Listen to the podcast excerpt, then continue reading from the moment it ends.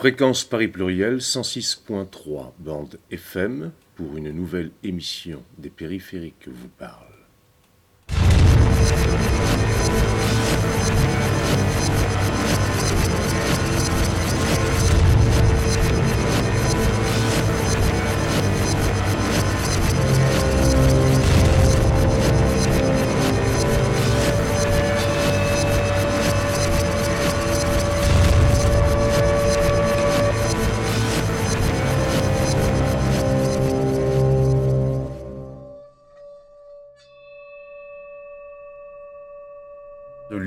l'Université du bien commun à Paris.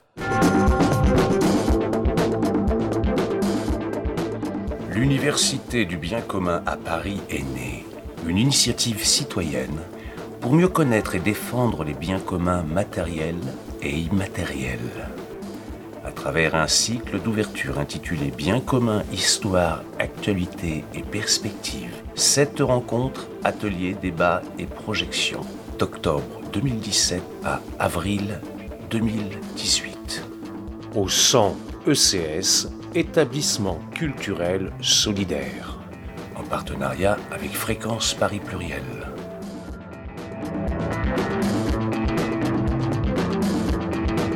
L'humanité n'est pas l'ensemble des êtres humains, mais les êtres humains qui vivent ensemble.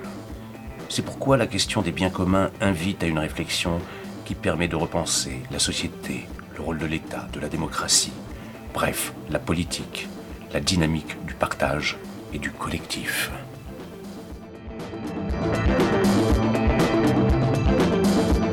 Le 14 octobre dernier a commencé un cycle de sept rencontres citoyennes sur les multiples aspects et problématiques des biens communs.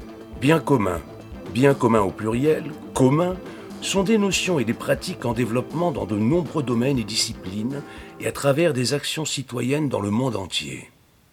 Elles s'amplifient sous la pression de la crise écologique et sociale, de la transformation numérique et de l'épuisement de nos modèles économiques.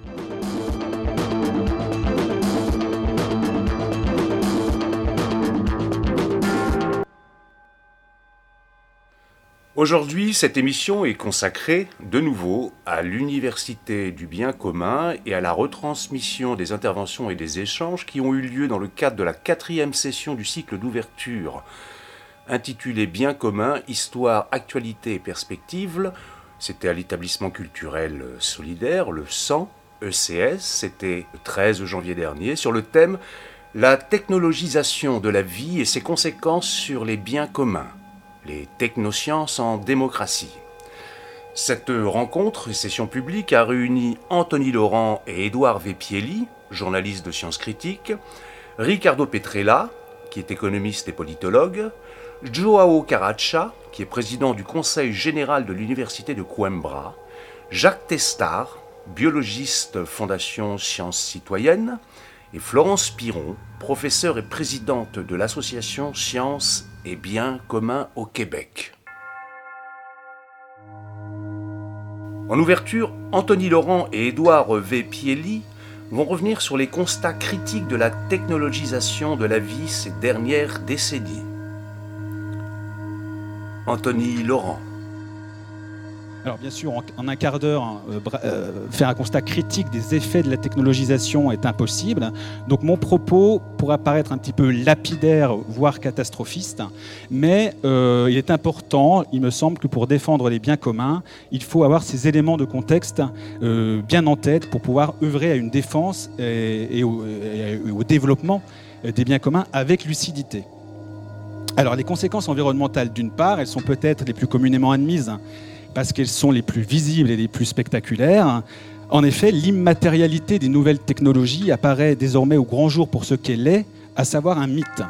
Les technologies numériques, en réalité, euh, reposent avant tout sur des gigantesques infrastructures, ce que le sociologue Alain Gras nomme des macrosystèmes techniques, et des infrastructures qui sont constituées de multiples réseaux et d'équipements toujours plus abondants et sophistiqués, comme les téléphones portables, les ordinateurs, les tablettes, etc. Or, la production à une échelle industrielle de tous ces matériels engendre des besoins sans cesse croissants en métaux, en minerais, en énergie, et des besoins qui ont franchi depuis quelques années déjà le seuil de soutenabilité de notre planète, aux ressources certes abondantes, mais limitées. Le déferlement technologique engendre donc en amont un extractivisme destructeur pour les écosystèmes et la vie des populations locales, et en aval une prolifération de déchets ingérables et pour la majorité d'entre eux non recyclables. La gestion de ces déchets est en plus bien souvent externalisée dans les pays du Sud. Donc ce sont déjà les habitants de ces régions qui sont les premières victimes environnementales de ce que Jacques Ellul notamment appelait le système technicien. Alors, ces technologies, nouvelle illustration de leur matérialité, tout au long de leur cycle de vie, que ce soit de l'extraction des matières premières à la fin de vie des appareils, tout en passant par leur fabrication, engendrent un lot de, de pollution chimique notamment, et d'émissions de gaz à effet de serre à l'origine du dérèglement climatique. Euh, dérèglement climatique, faut-il le rappeler, qui va poser, qui pose déjà des, gigantesques défis à la communauté internationale et à l'humanité. Euh, que l'on songe par exemple aux migrations internationales ou aux conflits à l'accès aux ressources. Preuve parmi d'autres de la matérialité du monde virtuel, si, je cite, si Internet était un pays, nous dit une étude du Global E-Sustainability Initiative publiée en 2015, il serait le sixième plus gros pollueur mondial avec des émissions de CO2 équivalent au transport aérien. Et à l'horizon 2030, le réseau Internet et toute l'infrastructure informatique qui l'accompagne euh, seront les premiers consommateurs d'électricité avec tout ce que cela génère, euh, je viens de l'évoquer, en répercussions socio-environnementales. Alors, par son emprise totale sur la Terre, l'homme est devenu une force géologique capable de bouleverser l'ensemble des équilibres biogéochimiques terrestres. L'humanité, nous disent les scientifiques et les historiens, est entrée depuis la révolution industrielle au XVIIIe siècle dans l'ère de l'Anthropocène. Alors, les impacts environnementaux d'une part, les impacts sanitaires d'autre part, de la technologisation euh, de la société. Alors, euh, tout d'abord, on peut dire qu'il y a des effets psychologiques et cognitifs non négligeables. Euh, le sujet reste en fait controversé Cependant, il y a pas mal d'études scientifiques internationales qui rappellent que, par exemple, plus le temps passé devant un écran augmente, plus les risques de troubles de l'attention, de la concentration et de la mémorisation sont grands, a fortiori chez les enfants, euh, population vulnérable dans laquelle des troubles du spectre autistique sont de plus en plus diagnostiqués, tout comme des cas de myopie, myopie qui ont plus que doublé dans les pays industrialisés ces dernières décennies. Les phénomènes de surcharge cognitive, de fatigue psychique et d'addiction on parle d'ailleurs de cyberaddiction et de cyberdépendance, apparaissent eux aussi de plus en plus dans la catégorie euh, des risques psychosociaux liés aux usages des nouvelles technologies. Plus généralement, le développement technoscientifique s'accompagne de nouvelles maladies, et de façon parfois pernicieuse, qui sont des maladies dites de civilisation, que sont euh, les cancers, les maladies cardiovasculaires, le diabète. Ces maladies sont en, en constante augmentation dans les pays du Nord, et elles sont liées précisément à des modes de vie de plus en plus artificialisés. Particulièrement grave également, l'automatisation permise par le perfectionnement continu des technologies. Cette automatisation prend une part de plus en plus prépondérante dans nos vies euh, quotidiennes comme au travail. Cette automatisation a des répercussions inattendues mais pas moins préjudiciables pour la santé. L'engourdissement des sens, l'érosion progressive des compétences physiques et mentales, la baisse de l'estime de soi et in fine l'accentuation des états dépressifs. À l'échelle humaine, la perte du rapport direct au monde sensible constitue l'un des principaux dangers de la technologisation. Nicolas Carr, qui a écrit un livre qui s'appelle Remplacer l'humain, critique de l'automatisation de la société, écrit Les efforts pénibles que nos divinités numériques se proposent de nous épargner pourraient paradoxalement se révéler essentiels à notre santé physique et mentale. Par conséquent, pourquoi s'en soucier n'est peut-être pas la question qu'il faut se poser, mais plutôt Jusqu'à quel point voulons-nous être coupés du monde? La technologie, loin d'être neutre donc pour la santé des êtres humains et pour l'environnement, a également des répercussions sociales et politiques déterminantes. La plus menaçante et la plus documentée de ces menaces est sans nul doute l'atteinte et le recul des droits humains fondamentaux, comme la liberté d'expression, le respect de la vie privée ou encore l'accès à l'information. Avec la prolifération des outils numériques et l'informatisation croissante de la société, la tentation est en effet grande pour tout régime, qu'il soit démocratique comme autoritaire, de surveiller sa population et de, contrôler sa population. Les révélations récentes concernant les pratiques d'espionnage de l'Agence nationale de sécurité américaine en offrent une parfaite illustration. Les entreprises commerciales, elles aussi, adoptent une relation euh, éthiquement condamnable avec les consommateurs qui, pour vendre toujours plus de produits et de services, tracent en permanence leur activité dans le cyberespace dans le but de les envahir de messages publicitaires personnalisés à cet égard, les données personnelles recueillies et analysées par les outils numériques, ce qu'on appelle les big data, représentent désormais des sources de profit considérables. Ce n'est pas un hasard si, de nos jours, l'homme le plus riche du monde est le PDG d'Amazon devant Bill Gates, le fondateur de Microsoft, et que Apple est la plus forte capitalisation boursière de la planète. Moins perceptible encore, la perte du lien social, de la rencontre directe et en définitive de l'altérité au profit de la connectivité et de l'interactivité est un autre des dangers, à l'échelle sociétale cette fois, de la technologisation. Comme l'écrit le socio-anthropologue Philippe Breton dans son livre Le culte de l'Internet, une menace pour le lien social, point d'interrogation, le tout Internet, c'est-à-dire l'option qui consiste à développer Internet partout où cela est techniquement possible, comporte pour beaucoup des risques essentiels pour le lien social. Le pire étant sans doute que même si l'utopie d'une société mondiale de l'information ne se réalisait pas, une certaine forme de dévalorisation du lien social et de la personne humaine n'en aurait pas moins fait son chemin sur le plan qui gouverne le mieux nos destins, celui du symbolique. Et il ajoutait, en guise de remarque, d'une façon générale, on constate qu'il n'y a pratiquement pas de débat de société sur ces questions. C'est sans doute qu'il n'y a pas, comme dans le nucléaire ou dans, le cas des organismes génétiquement modifiés, conscience d'une menace immédiate. Le lien social est une donnée plus abstraite que l'environnement ou l'alimentation. Anthony Laurent. La technologisation a bien d'autres impacts sociopolitiques préoccupants qui seraient bien sûr trop longs de développer ici. Je vais citer rapidement, par exemple, l'hyper-rationalisation des tâches quotidiennes et des pratiques professionnelles dans le cadre d'une course sans fin à la productivité, la déqualification des savoir-faire et la destruction d'un certain nombre de métiers manuels comme intellectuels, le déficit démocratique que constitue un environnement social technologisé et dont les technologies s'apparentent à de véritables boîtes noires, la perte d'autonomie des individus la dépossession de leur pouvoir de décision au profit d'une gouvernance algorithmique, la désynchronisation des activités collectives et l'exacerbation de l'individualisme, l'altération voire l'appauvrissement de la vie affective, intime et sexuelle, l'approfondissement de la fracture intergénérationnelle, le diktat de la transparence totale imposée par l'interconnexion intégrale la captation de l'aspiration au changement social et politique par la révolution numérique, entre guillemets.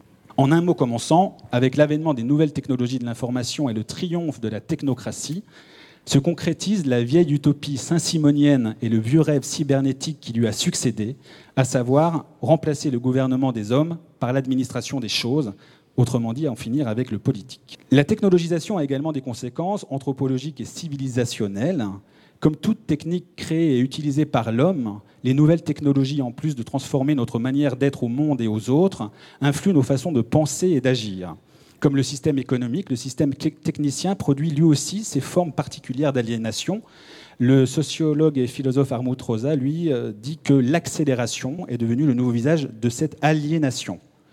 En outre, le sentiment de perte de sens et de repères, dont témoignent régulièrement nos contemporains, est autant imputable à la marchandisation généralisée de l'existence qu'à sa technicisation extrême. Pour Philippe Breton encore, la technologie, érigée en nouvelle religiosité, concourt à la négation de toute intériorité humaine, euh, rejoignant en cela l'écrivain Georges Bernanos qui a dit parmi ses, phrases fameuses On ne comprend absolument rien à la civilisation moderne si l'on n'admet pas d'abord qu'elle est une conspiration universelle contre toute espèce de vie intérieure. Les perfectionnements technologiques et techniques renforcent en outre le sentiment de domination de l'homme sur la nature et ses semblables, qui le pousse aujourd'hui à manipuler le vivant, à l'hybrider avec la machine, voire à le fabriquer de toutes pièces. Ultime aboutissement de ce projet démiurgique, une nouvelle techno-utopie qu'on appelle le transhumanisme, qui est la convergence entre les technologies de l'information, les nanotechnologies, les biotechnologies et les sciences cognitives, s'impose progressivement, qui prétend augmenter l'être humain, voire le dépasser pour le remplacer par un post-humain. Comme l'a analysé le philosophe Günther Anders, les prouesses de la technique font naître chez l'homme une honte prométhéenne, c'est-à-dire ce sentiment d'infériorité que l'homme éprouve fondamentalement face aux capacités et notamment face à l'efficacité des machines. Il ajoutait que face à l'expansion et à la complexification ininterrompue de la technique, l'homme ne parvient même plus au final à comprendre, à penser, à ressentir et à imaginer les conséquences de ses actes, ce que Günther Anders euh, définissait comme le décalage prométhéen. Plus radicalement encore, il a avancé l'idée avec Jacques Ellul que la perte de maîtrise du développement technicien par l'homme engendrait en définitive l'obsolescence de ce dernier. Pour conclure ce constat critique dressé à grands traits de la technologisation de la vie et de la société, il convient de préciser, avant de passer la, parole à Édouard, qu'il ne s'agit bien sûr ici en aucun cas d'affirmer une quelconque opposition de principe à la technique, qui serait tout à fait stérile, puisque la technique est consubstantielle à l'homme, mais plutôt de fournir à notre modeste niveau un outillage intellectuel critique pour penser le système technicien. Notre propos vise avant tout à alerter sur les développements potentiellement néfastes et irréversibles pour la nature et pour l'homme, afin d'éviter qu'aux désastres financiers, économiques et environnementaux ne succèdent des effondrements sociopolitiques et culturels. En effet, une communauté de vie et de destin qui ferait de la technique un impensé se condamnerait à une dépendance toujours plus forte au monde machine et donc à un enfermement progressif et à devenir ainsi une humanité hors sol, désincarnée, laissée à la merci des forces obscurcissantes de la déshumanisation. Mais pour l'immédiat, il se pourrait que le risque le plus aigu du technologisme soit de nous détourner des deux combats les plus urgents du moment, l'écologisme et l'humanisme. Merci pour votre attention.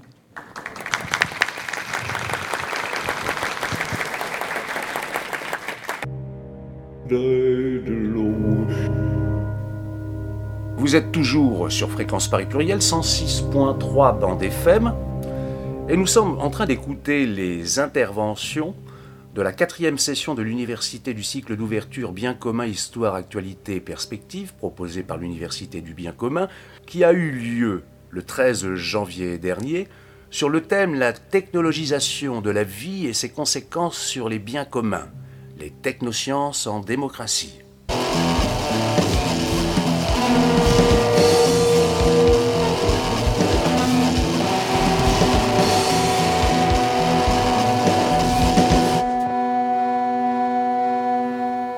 Édouard V.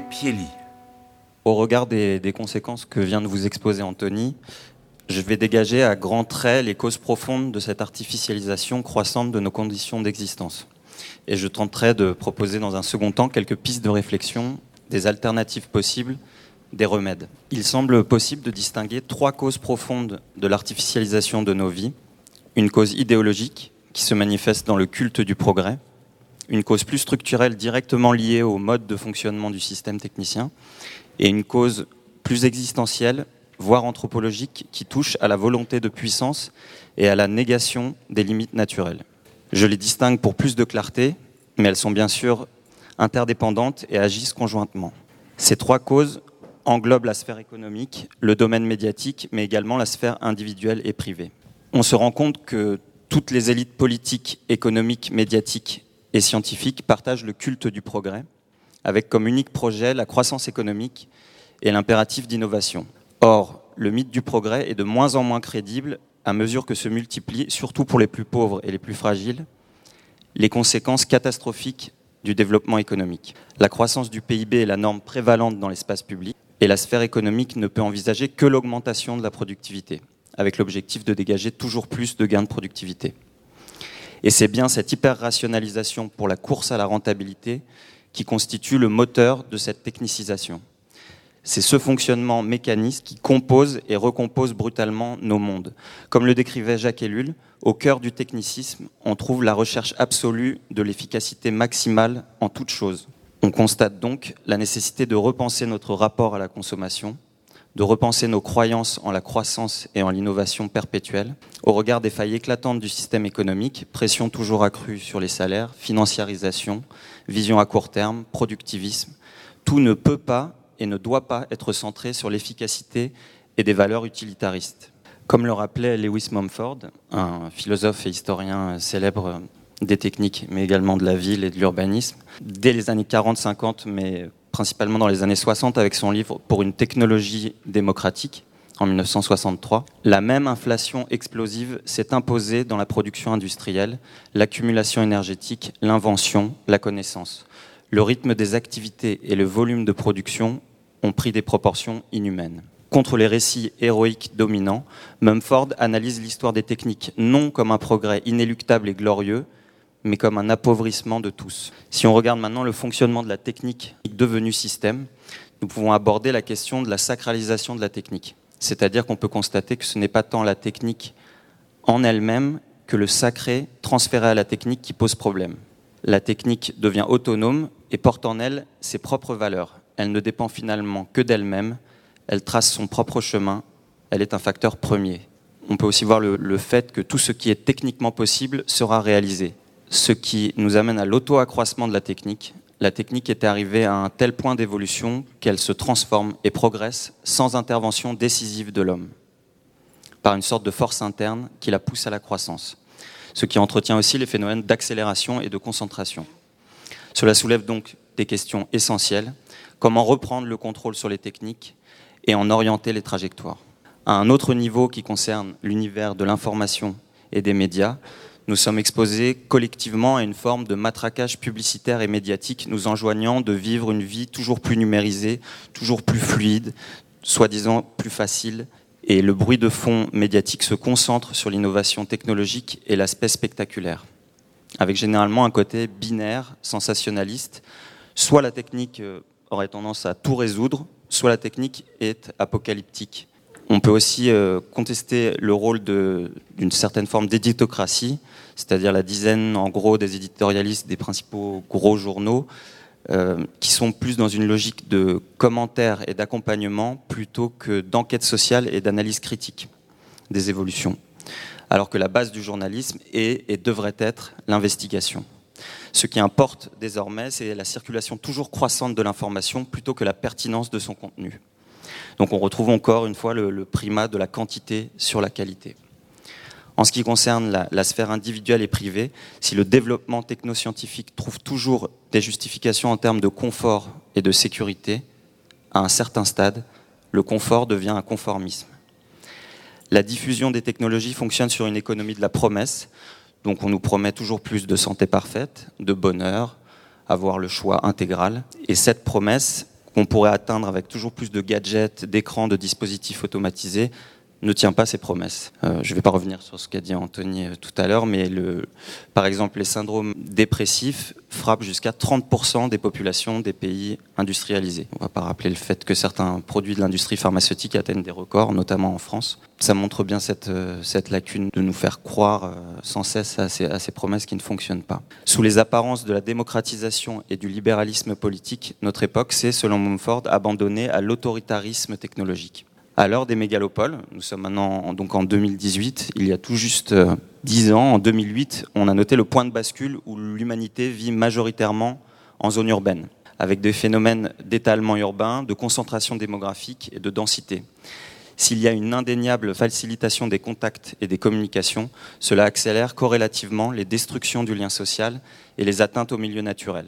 Donc si on revient aux sources et aux bases du raisonnement, en intégrant l'analyse de la finitude des ressources naturelles, il n'y a pas de productivisme d'émancipation, il y a une technicisation qui implique pour son fonctionnement l'extractivisme. On doit bien sûr réduire au maximum les effets négatifs, les conséquences, mais on ne pourra pas s'abstraire des réalités physiques. Et il faut concrètement le réaliser. Il y a une nécessité qui devient chaque jour de plus en plus absolue de réenchasser la réalité technique et économique dans les limites physiques terrestres. Le respect des équilibres écosystémiques, impose de limiter notre volonté de puissance. Je voulais citer l'apport d'un économiste euh, important qui est Nicolas Georgescu-Roegen, euh, qui a mis en évidence les liens entre la loi de l'entropie et le processus économique. Selon lui, l'idéologie économique du développement et de la croissance n'est en fait qu'une mythologie qui ignore l'irréversibilité de l'entropie croissante et refoule l'existence même des limites de la biosphère.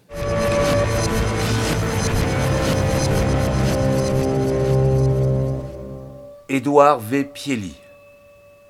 Partant de, l'analyse de ces trois causes, quels pourraient être les remèdes, qu'est-ce qu'on fait, qu'est-ce qu'on peut faire? Au préalable, ce qui me vient à l'esprit, c'est trois éléments préalables. L'usage de la raison critique, l'usage de sa sensibilité et la nécessité de penser globalement et de ne pas avoir d'approche qui ne serait que sectorielle. Je parlais des dérives de l'efficacité technicienne. La solution réside sans doute dans le respect de la juste échelle, de la juste mesure, du bien proportionné. Pour lutter contre ce gigantisme, refaire confiance à nos sens, ce qui constitue l'humanité. Baudrillard parlait de la nouvelle religion sacrificielle de la performance. C'est cette religion qui exige le sacrifice de toujours plus de parcelles du monde vivant qu'il faut abolir. En refusant le solutionnisme technologique, c'est-à-dire sur deux niveaux, il faut battre en brèche le lieu commun que la technologie a réponse à tous les problèmes. Les problèmes ont tendance à se succéder et à s'accumuler. Et à un deuxième niveau, cela apporte à chaque fois une justification au fait que chaque nouvelle technique apporterait une solution aux désagréments causés par la précédente. C'est un mécanisme qui est fou. Une autre remarque, la technique prétend aussi résoudre des problèmes, même des problèmes non techniques, donc dans le domaine politique et social.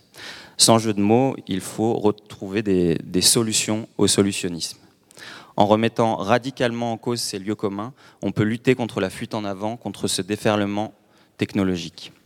Pour faire des ponts avec ce qui a été dit depuis la création euh, de l'Université du bien commun en octobre, comme le rappelait justement Jean-Pierre Vauquier dans la deuxième euh, session euh, de l'UBC en novembre, donc Jean-Pierre Vauquier qui est médecin au CHU de Clermont et président de l'association H2O, il notait la nécessité d'abandonner l'individualisme et la compétition, même si elle est nécessaire en partie, et privilégier la coopération et la sobriété. Si nous choisissons la sobriété, je reprends ces mots, en l'intégrant au système éducatif, le moins pourra être l'ami du mieux. Comme le disait Stendhal, le monde moderne est un monde de rivaux malheureux.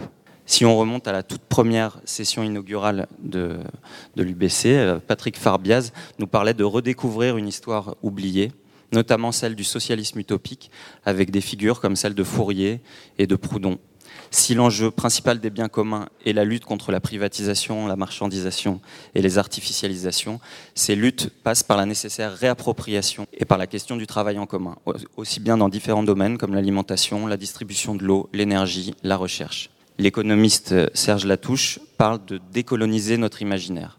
C'est un préalable, à mon sens, impératif pour contrer toutes les narrations idéologiques imposées et martelées. Se défaire des discours dominants qui sont eux-mêmes ensorcelés par une petite ritournelle du technolibéralisme, nous incitant à ne surtout rien changer, à préserver le statu quo, à conserver et à renforcer le business as usual, et ceci avec encore plus d'acuité depuis une quarantaine d'années et la massification du, tout communication au tournant des années 70-80. Se défaire de la high-tech, et de toute technologie trop complexe et artificialisante. C'est-à-dire utiliser des basses technologies, ça nécessite une démarche d'innovation orientée vers la préservation des ressources. Cela implique une approche différente dès la conception, ainsi qu'une modification des comportements d'utilisation. Je voudrais citer un ouvrage important de l'ingénieur Philippe Biwix qui s'intitule L'âge des low-tech vers une civilisation techniquement soutenable. Je vous cite sa définition des low-tech. Des technologies plus simples et plus robustes peu coûteuse, réparable, facile à fabriquer avec des ressources locales.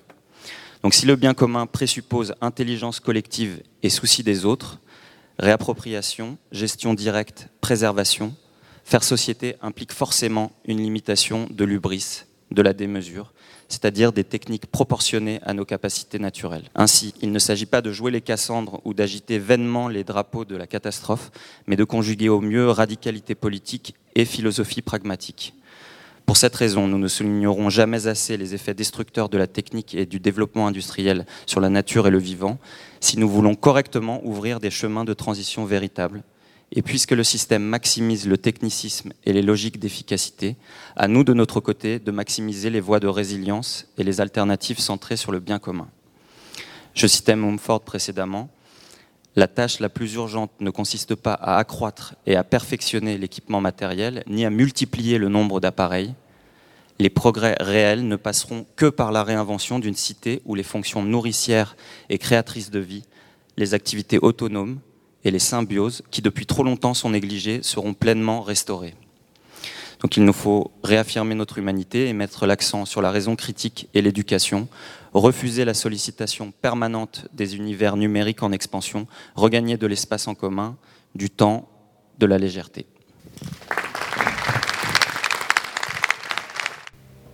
Vous êtes toujours sur Fréquence Paris Pluriel 106.3 bande FM, en train d'écouter les interventions qui ont eu lieu dans le cadre de la quatrième session de l'Université du bien commun sur le thème La technologisation de la vie et ses conséquences sur les biens communs, les technosciences en démocratie. Adali, j'ai le souvenir du noir de chez de ta poison qui donne à ma vie des accès de fièvre. Ta teinture de lune, ta chevelure pétrolée, le bosquet de ton con, l'ovale de ta vulve, d'où émanent des effluves d'algues fraîches.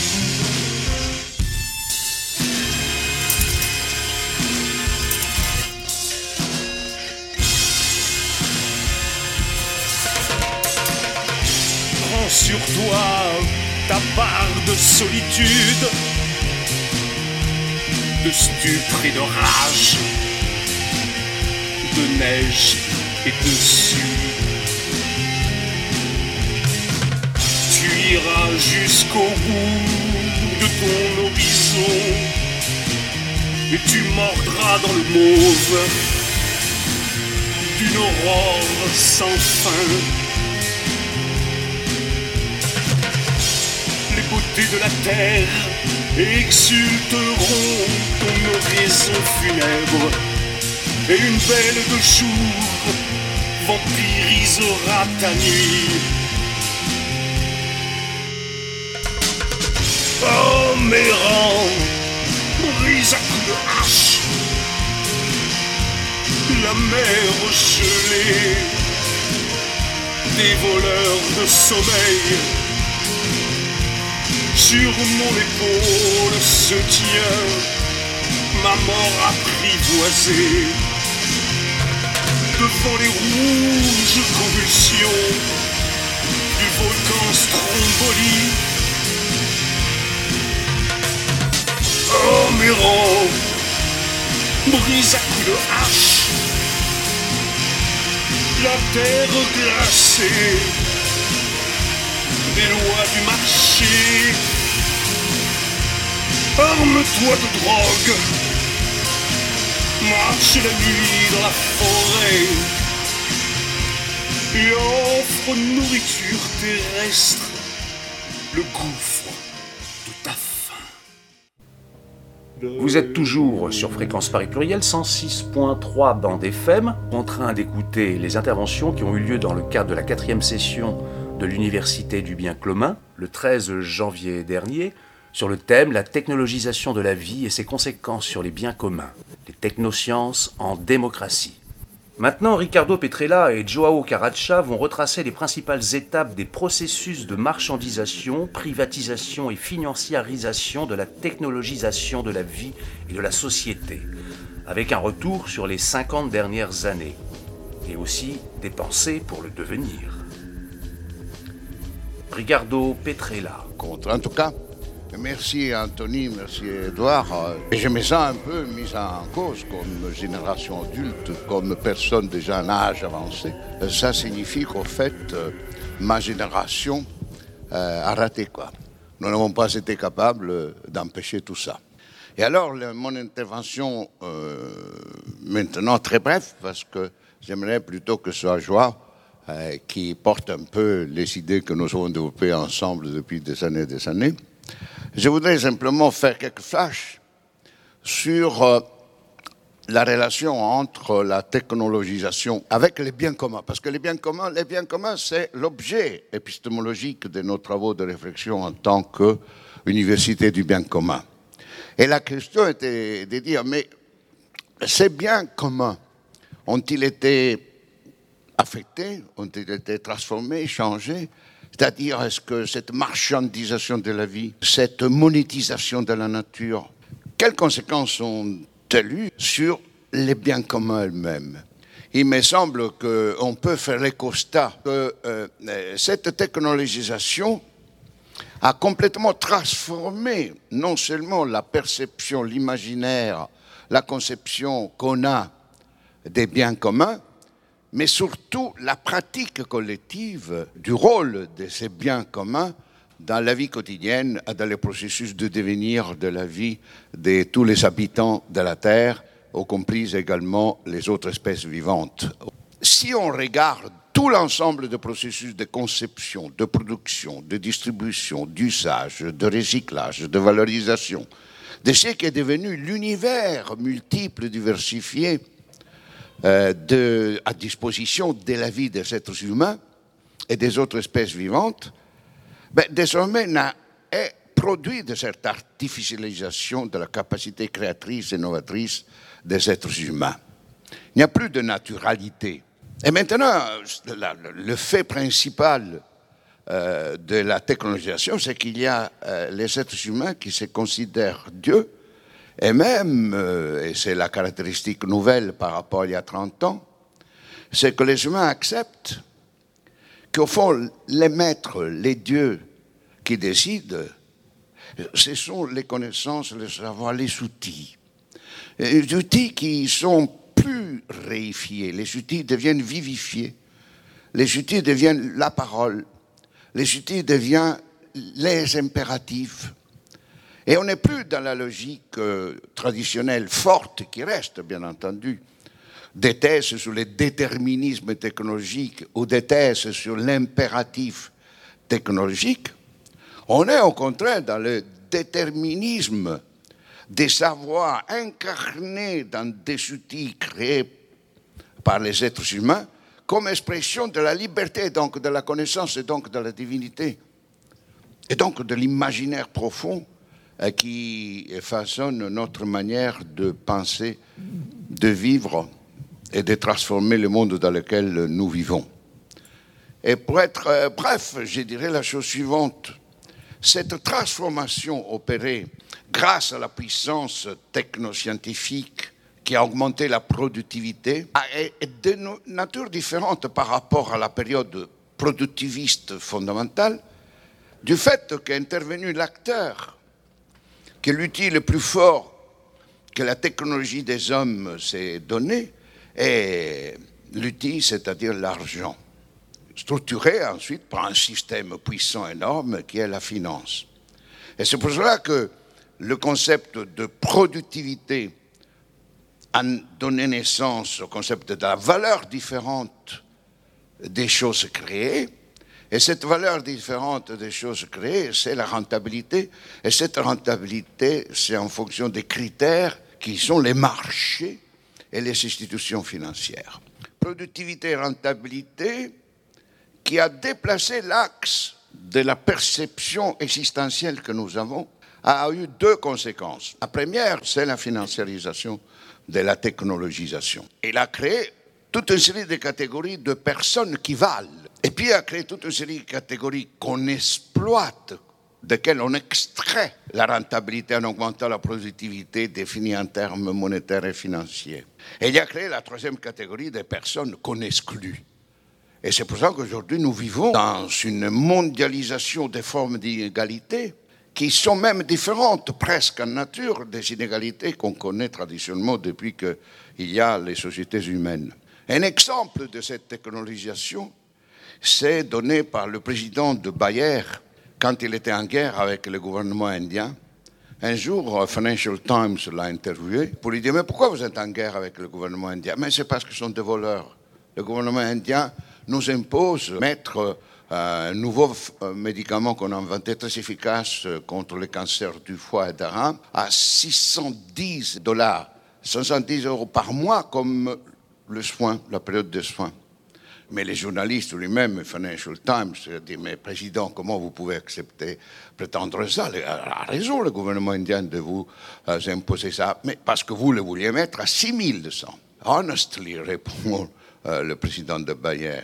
Nous n'avons jamais conçu ce médicament pour les malades indiens ou pour les malades africains, mais pour les malades occidentaux qui peuvent se le permettre. Il fut licencié. Et en lui disant, Président, tu avais raison de le dire, mais il ne fallait pas le dire. La deuxième série de conséquences, la technologisation financière ne considère plus rien comme bien commun. C'est un bien économique produit par l'ingéniosité et l'innovation des êtres humains, facilité dans l'accès par un prix abordable dans les marchés mondiaux, quiconque peut avoir accès. Ce n'est pas un bien commun. La logique, c'est ce sont des outils capables de répondre, satisfaire les besoins de tout individu qui est capable d'avoir un pouvoir d'achat. Clair. Point. Et c'est ainsi qu'alors tous ces biens communs qui n'existent plus ne peuvent pas être l'expression concrète de cette volonté de vivre ensemble qui est la reconnaissance des droits humains universels. La technologie également dit il n'y a pas de bien commun public. C'est nous qui les créons. Et dans le domaine de l'eau, par exemple, ça fait 40 ans et plus qu'on se bat contre euh, cette imposture que Suez et les autres compagnies euh, veulent et imposent, de dire oui, oui, oui, c'est vrai. C'est vrai que Dieu, la nature, a fait l'eau. Et c'est vrai que c'est. Mais Dieu a oublié de faire les tuyaux. Et c'est nous qui faisons les tuyaux. Et donc, tu dois nous les payer. Donc, il n'y a pas de caractère public de, rien. C'est un acte privé. Et tertio, la technologisation dit qu'il n'y a pas de biens communs publics mondiaux. Ni la terre, ni l'air, ni la connaissance. Il y a des marchés globaux. Il n'y a pas la mondialité. Il y a la globalisation des marchés et surtout quoi? La globalisation du prix.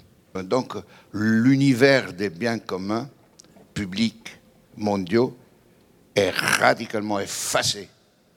N'a pas droit d'existence. N'a pas même droit qu'on parle.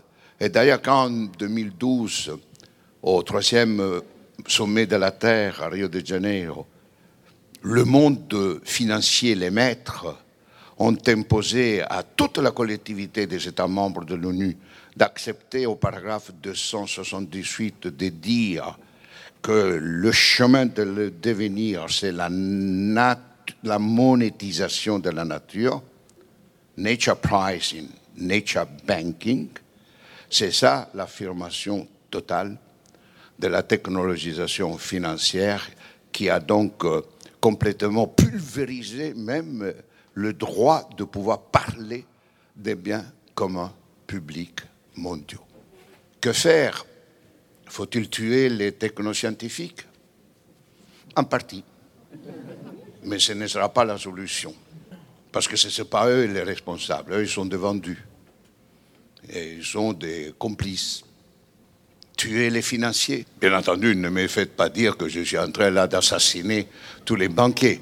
Je suis en train de donner un symbole, de mettre fin au système prédateur extractiviste de toutes ces grandes richesses que représente euh, est représentée par les biens communs publics mondiaux. L'air, c'est une grande richesse. Les arbres, la connaissance, c'est une grande richesse. La démocratie, la participation et décision communes, c'est une grande richesse. L'eau, grande richesse. On ne peut pas leur permettre de tuer tout cela. C'est pour cela que, comme Université du bien commun, nous sommes en révolte. Ricardo Petrella. Et nous sommes en révolte pour construire.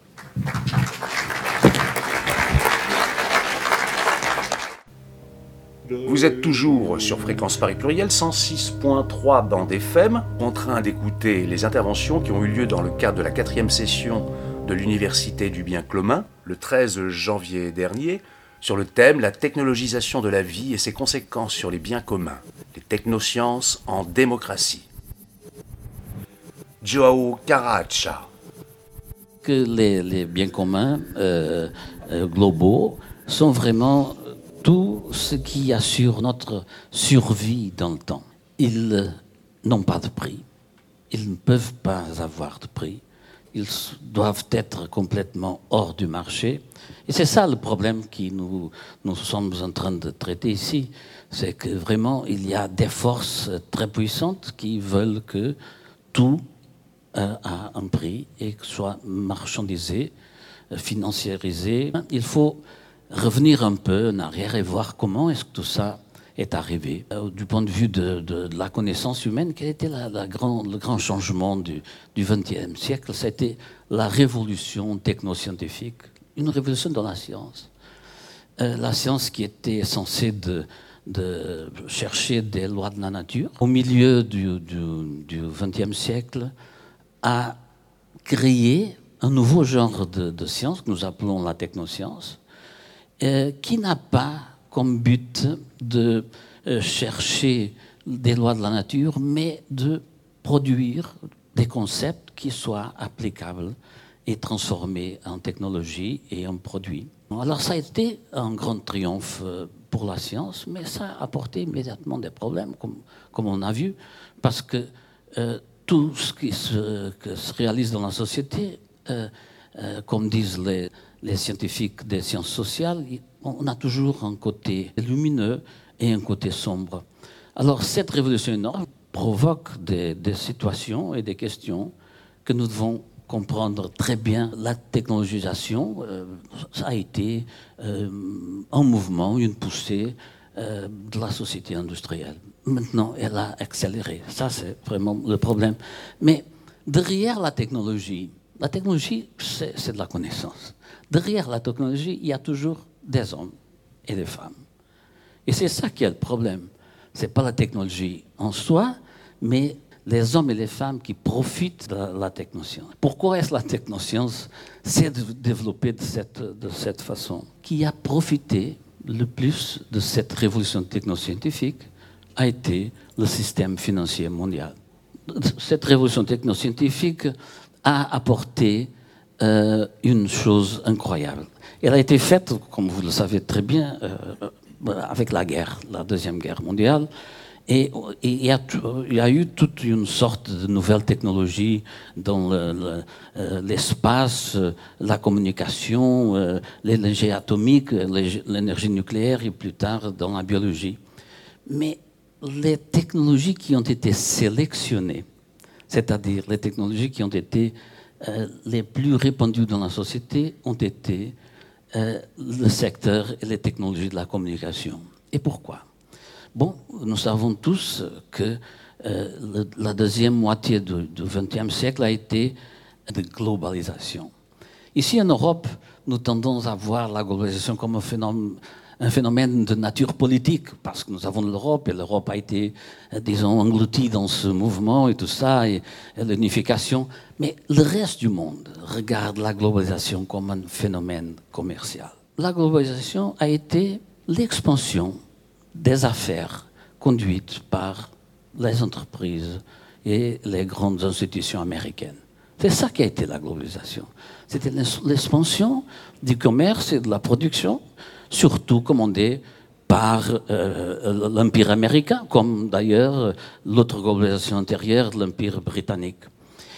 Et cette globalisation euh, a été poussée parce que les technologies de, la communication ont permis de faire de la coordination à distance euh, de, de, grands systèmes. Et c'est ça qui. Euh, l'espace a eu un commencement, mais puis on, attend toujours. Euh, quand, j'avais votre âge, je croyais que de 2020, nous étions en Mars ou en Jupiter, dans les satellites de Jupiter, mais non. Nous sommes, ici encore sur la Terre. Il y a eu quelques-uns qui ont marché sur la Lune. Mais, euh, alors, cette sélection a été faite pour bénéficier du pouvoir financier parce que les technologies de, l'information, finalement, permettent la coordination à distance des organisations. Et il y a des données de McKinsey, qui est une euh, consultante internationale, qui, qui montre très bien que depuis l'an 2000, par exemple, les actifs financiers dans le monde ont augmenté et aujourd'hui, ils représentent peut-être quatre fois le, total du PIB mondial. C'est-à-dire, il y a beaucoup plus de valeurs, disons, financières, quatre, cinq fois, et puis il y a les autres, les paradis fiscaux tout ça, beaucoup plus de valeurs dans le système financier que dans ce que nous appelons l'économie réelle. Et, ça est un grand problème, mais Qui est-ce qui profite Évidemment, les pouvoirs financiers? Nous avions euh, un mot fantastique pour décrire ce qui se passait autour de nous, c'était la nature. La nature qui est quelque quelque chose qui était euh, créé par les dieux comme ça, mais, mais qui était euh, infinie, qui était permanente. Nous pouvions la transformer, mais elle se, elle se recréait.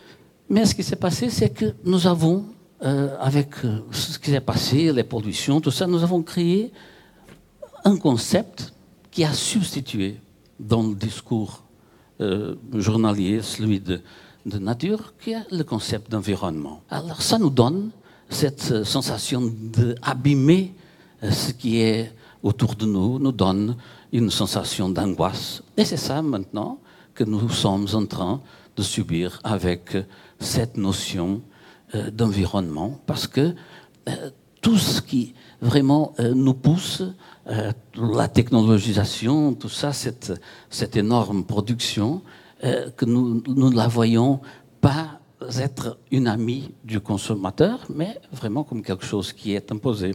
Le marché, c'est l'échange, c'est l'immédiat, c'est le court terme. Comme ça, c'est ça qui réalise la valeur euh, financière, c'est le court terme.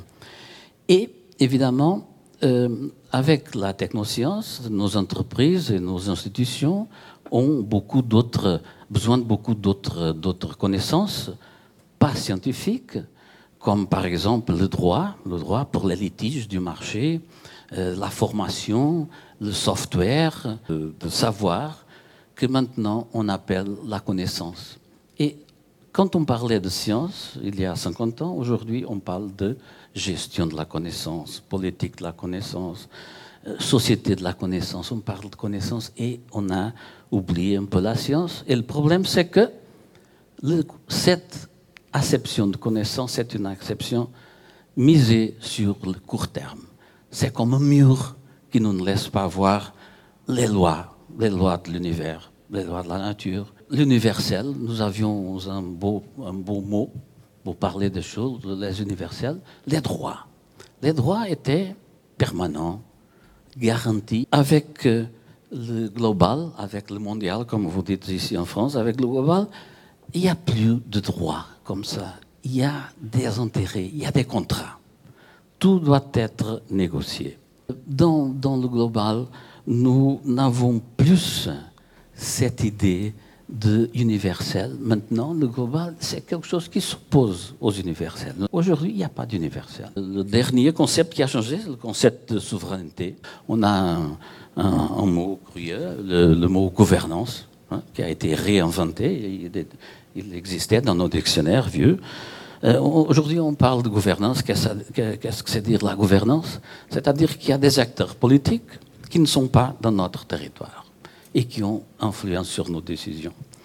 Alors, cet euh, énorme changement euh, de la nature vers l'environnement, la science vers la connaissance, mais dans le sens que j'ai dit de la techno-connaissance, l'universel vers le global, de la souveraineté vers la gouvernance, nous donne vraiment euh, la notion que les institutions, l'État surtout, qui garantissait nos droits, nous donne une notion de manque de confiance. Euh, c'est pour ça qu'on a une crise dans la démocratie représentative. Euh, nous sommes plus, libres, c'est ça, mais nous avons moins de droits. Il y a eu un philosophe qui, dans la conférence, une conférence à la Fondation Gulbenkian, nous a dit Nous sommes maintenant des hédonistes angoissés. Bertrand de Jouvenel, un grand prospectiviste, disait déjà dans les années 40 Notre société souffre d'un malaise fondamental. L'individu n'a de pouvoir que dans le rôle irresponsable de consommateur. Alors, toutes, ces choses-là nous, nous emmènent à cette notion de complexité. La complexité, c'est la difficulté de séparer. De séparer, euh, c'était notre mode de raisonnement euh, depuis les Grecs, la séparation entre le sujet et l'objet. Avec la complexité, on ne peut pas vraiment non plus séparer le système sans le contexte. Donc, qu'est-ce qu'on peut penser pour, euh, pour le futur, pour la longue, la longue durée? Nous sommes 7 milliards et demi d'êtres humains sur la planète Sans la technoscience, par exemple, si tous nos, réseaux d'ordinateurs collapsaient, ce serait une catastrophe énorme. Nous serions revenus sur une population de 3 milliards et demi, qui était la population de 1950. C'était une population qui pourrait être, disons, soutenue par un système mondial comme ça de, ressources qui n'était pas, euh, qui n'était pas numérique. Mais comment est-ce que nous soutenons 7 millions et demi sans cette, ce réseau? C'est cette camisole qu'on nous met, c'est ce mur qu'on nous met autour de nous qui ne nous laisse pas voir le futur. Nous ne pouvons pas laisser que la logique de la machine, l'algorithme, n'est-ce pas, domine la logique de la vie, qui est la stratégie long terme. Ainsi se termine cette émission qui était consacrée à la quatrième session du cycle d'ouverture Bien commun, histoire, actualité et perspective, proposé par l'Université du bien commun à Paris, et sur le thème La technologisation de la vie et ses conséquences sur les biens communs. Technosciences en démocratie. C'est une rencontre qui s'est déroulée le samedi 13 janvier dernier.